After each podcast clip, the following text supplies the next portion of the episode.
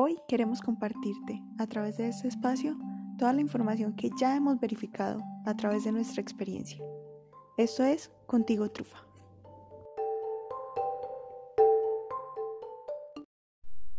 ¿Qué es el Rincón del Gato?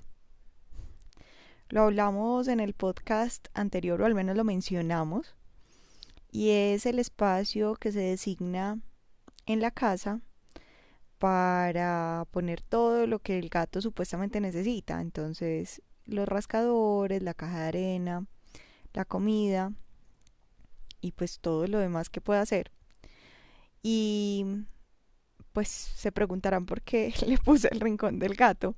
Y es que mmm, trabajé un tiempo asesorando personas que adoptaban perros y gatos y me parecía muy particular que cuando compraban las cosas las ponían todas en un lugar. Entonces era como el rincón del gato.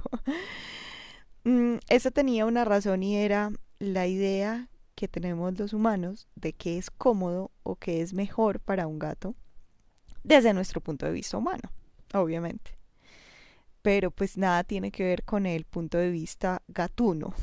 Entonces, les quiero compartir un poquito de lo que he aprendido y lo que he visto que funciona y lo que definitivamente no funciona respecto a estos espacios.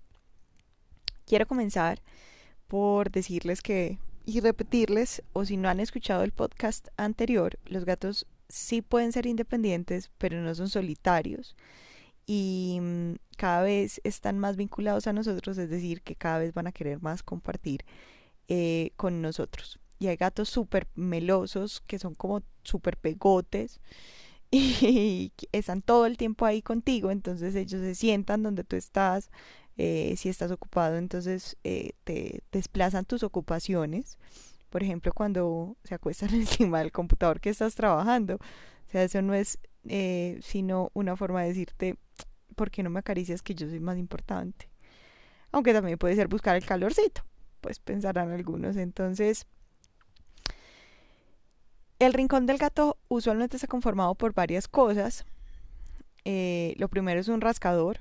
Mm, tenemos la idea de que los rascadores son para que los gatos se afilen las uñas y realmente no es tan así. Realmente los rascadores sirven más para marcaje, que es un comportamiento natural de un gato, marcar, determinar este es mi territorio. Y ellos lo hacen de diferentes formas. Arañando es una de las más comunes. Mm, eh, cuando el gato se te acaricia, pues como que te pasa la cara por algún lado. Yo digo que es como que pone stickers que dice esto es mío, esto es mío, yo lo toqué. Y hay otro tipo de marcajes que no son tan cómodos para los humanos, pero que también son válidos, digamos, desde el punto de vista gatuno, y es, por ejemplo, orinar para marcar. Entonces, un rascador debe estar pues o, lo ideal sería que un rascador esté en el lugar donde el gato pueda marcar y que las personas lo vean. Yo que recomiendo que el rascador se ponga cerca a la entrada de la casa, porque es por donde todas las personas ingresan y no solamente eso, sino que pues no solamente las personas de la casa con las que vive el gato, sino las que no viven con él. Y cuando una persona que no vive con el gato llega, el gato tiene la necesidad de marcar para decirle, este es mi territorio. Entonces, mmm, digamos que validando ese comportamiento natural que puede tener un gato, lo primero que debemos hacer es empezar a gatificar la casa de acuerdo a la necesidad del gato para que sí te funcione, porque si no, pues la gente se queja, por ejemplo, que los gatos eh, arañan los muebles. Pues claro, la gente que no conocen que huele raro, que quién sabe dónde ha estado, o con gatos o con perros, va y se sienta en el mueble y el gato necesita decirle, hey, esta es mi casa. Entonces, ¿qué hace el gato? Araña el mueble, ¿cierto? O cuando se va la persona lo araña porque quedó oliendo muy raro. Él necesita determinar que ese espacio es suyo. Eso por el lado de los rascadores. Hay muchos tipos de rascadores, verticales, horizontales, de cartoncito, de mmm, cabulla. Mm, creo que entre más pasen los días, más habrá. Hay unos de madera también. No importa el que escojas, pues al final digamos que mm, uno debería escoger el que más le guste al gato, pero para saber cuál le gusta, pues tiene que llevar alguno. Entonces, mm, simplemente usa el que te parezca, el que se acomode a tu lugar también, ¿cierto? Eso por el lado de los rascadores. Ahora, dentro del rincón del gato tenemos eh, los puntos de alimentación y agua. A veces se consiguen las cocas que son como eh, cuido y agua muy juntos o que son dobles. Mm, digamos que tienen pros y contras. Los pros es que todo está en el mismo lugar, los contras es que los gatos al ser eh, predadores y presas tienen un nivel de autocuidado muy alto y en ese nivel de autocuidado, por ejemplo, cuando la comida huele mal o está rancia o se mojó con el agua, a veces no se la comen porque temen eh, caer enfermos y no poder cazar y que se van a morir o que se los va a comer alguien. ¿Cierto? Quizá estas conclusiones las hemos sacado desde lo humanos que somos, pues sí, obviamente no las he sacado yo, hay muchas personas estudiando comportamiento de gatos que son súper mucho más tesos que, pues, que realmente que yo, lo que yo les estoy compartiendo, yo les comparto como la punta del iceberg, pero no saben toda la información que hay sobre esto. Entonces yo recomiendo, y particularmente con mi gata, lo que yo hago es poner la comida en un punto y tener el agua en el otro. Incluso con los perros lo hago igual. Porque si es, eh, si pasa a veces que, pues que se contamina la comida, ¿cierto? Que se alcanza a mojar y un concentrado, por ejemplo, mojado, le pueden dar hongos. Y si es un concentrado que tiene alto nivel de proteína, es más probable que le dé. Entonces, eh, pues comederos y bebederos hay millones. Es empezar a escoger y el, el que se adecue mejor a ti. Con los puntos de comida y agua es importante tener suficientes. Entonces, por ejemplo, para mi gata yo tengo dos puntos de comida, dos puntos de agua. Eh, es una sola gata, pero tengo dos puntos de agua. Cuando era dado y ella y Uva tenía seis puntos de comida y dos de agua. Pues el de agua no ha variado mucho, pero eran seis puntos de comida. Porque lo que hay más hay que garantizarle a un gato es que el recurso más valioso, que es el que le permite seguir vivo, que es la comida y el agua, sean suficientes. Entonces, si tienes más de un gato, empieza a multiplicar, ¿cierto? Eso también depende del manejo. Por ejemplo, eh, para mi hermana eh, era un poquito complicado el tema de tener muchos puntos de comida. Entonces ella tiene dos puntos de comida y eh, los mantiene a full, pues tiene dos gatos. ¿Sí? Yo en ese caso recomendaría, por ejemplo, cuatro, pero ya no los puede tener, entonces se lo adecuó y tiene dos. Eso por el lado de la comida. Ahora, la arena.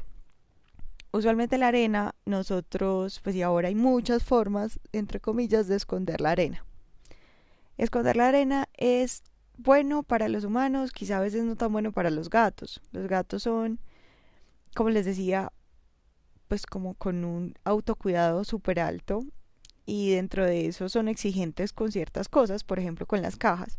Entonces les gustan cajas amplias, que no estén tapadas, que estén limpias o lo más limpias que se puedan. Y seguramente así su hábito higiénico, es decir, el ir a hacer pipí y en la caja, va a ser mucho más fácil y mucho más placentero para ellos.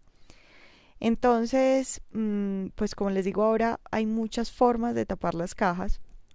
No puedo decir que está mal o que está bien, cada uno pues, lo preferirá, pero he escuchado muchas veces que la gente dice como que, ay, cuando levanto la tapa para limpiar la caja, el gato va y hace, ¿cierto? Entonces eso es una muestra, pues que al gato no le gusta tanto con la tapa, de pronto porque no se puede eh, ubicar de la manera mm, más cómoda o queda estrecho, ¿cierto?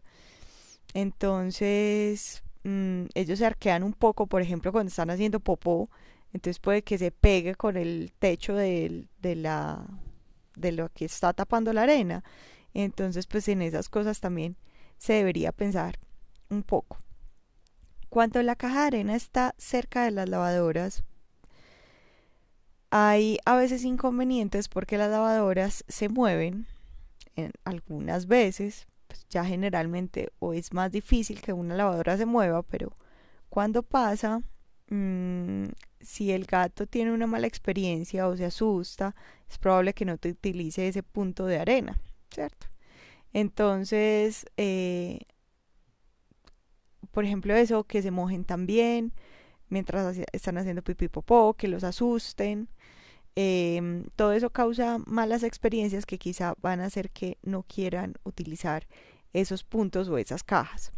Entonces, la recomendación es que esté en un lugar donde el gato se sienta tranquilo. Pues digamos que cuando uno está haciendo pipí y popó es vulnerable porque está ocupado en otra cosa. Entonces, que estén tranquilos. Eh, idealmente, eh, yo siempre lo recomiendo así, que sean destapadas, pues que las cajas no estén tapadas. Que sea fácil para ti limpiarlo bien, porque a veces se queda por allá en la esquinita el pipí o el popó, entonces se queda mucho tiempo. Entonces que lo puedas limpiar bien y que puedas estar eh, poniendo arena nueva cuando lo necesites, ¿cierto? Hay, em, digamos, adiciones a, esos, a ese rincón del gato que son como lugares para que el gato descanse. Entonces a veces hay personas que compran camas o pues ahora están de moda como las hamacas. Los gatos pues como les decía ahorita, son cazadores y presas. A ellos les gustan los lugares altos porque pueden visualizar todo su espacio, es decir, no van a ser atacados tan fácilmente. Cuando se sienten seguros tienden a buscar lugares donde se puedan esconder como em, eh, huequitos, pues sí, como guaridas. Esas también les gustan, eh, donde están cómodos, que sean espumas blanditas, ¿cierto? Y que, y que realmente les dé confort. Entonces, pues como pueden ver, el rincón del gato son un montón de cosas que no tienen que estar juntas necesariamente, que tampoco tenés que transformar tu casa en la casa del gato, aunque pues hay personas que lo hacen y las gatificaciones cada vez son más bonitas y, y más armónicas, digámoslo así, con, con lo que tú tienes en tu casa. Entonces, Mm, pues la invitación es empezar a ver si vas a tener un gato o si tienes un gato, empezar a ver el mundo también a través de sus ojos, ¿cierto? Como ponerse en el lugar del gato. Si yo fuera gato, ¿qué me gustaría? ¿Cómo me gustaría tener eso? ¿Cómo me gustaría vivir esto? Y de esta manera realmente poder tener espacios y ambientes que sean armónicos. Así que nos encantaría leerte. Estamos en Instagram, arroba contigo trufa. Y eh, gracias por escucharnos.